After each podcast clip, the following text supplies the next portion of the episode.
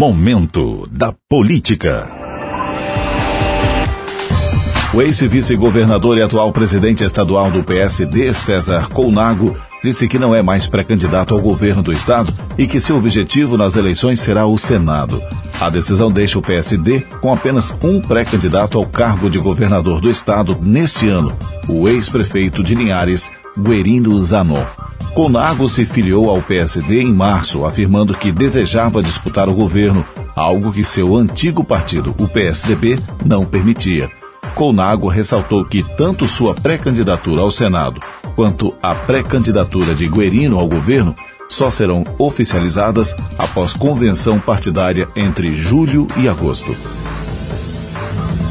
O Senado aprovou em dois turnos uma proposta de emenda à Constituição que eleva de 65 para 70 anos a idade máxima permitida para um candidato a tribunais superiores, como o Supremo Tribunal Federal. Agora, a PEC será promulgada pelo Congresso, já que não precisa de sanção presidencial. O texto já havia sido aprovado pela Câmara em fevereiro.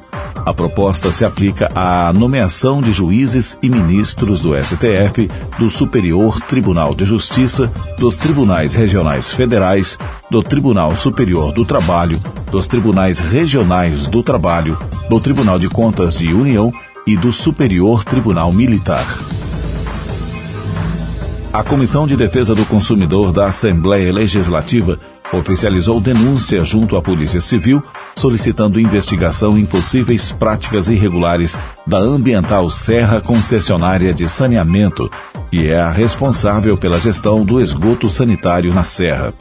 O ofício aponta que a empresa estaria cometendo crime ambiental ao descartar esgoto no meio ambiente sem tratamento adequado.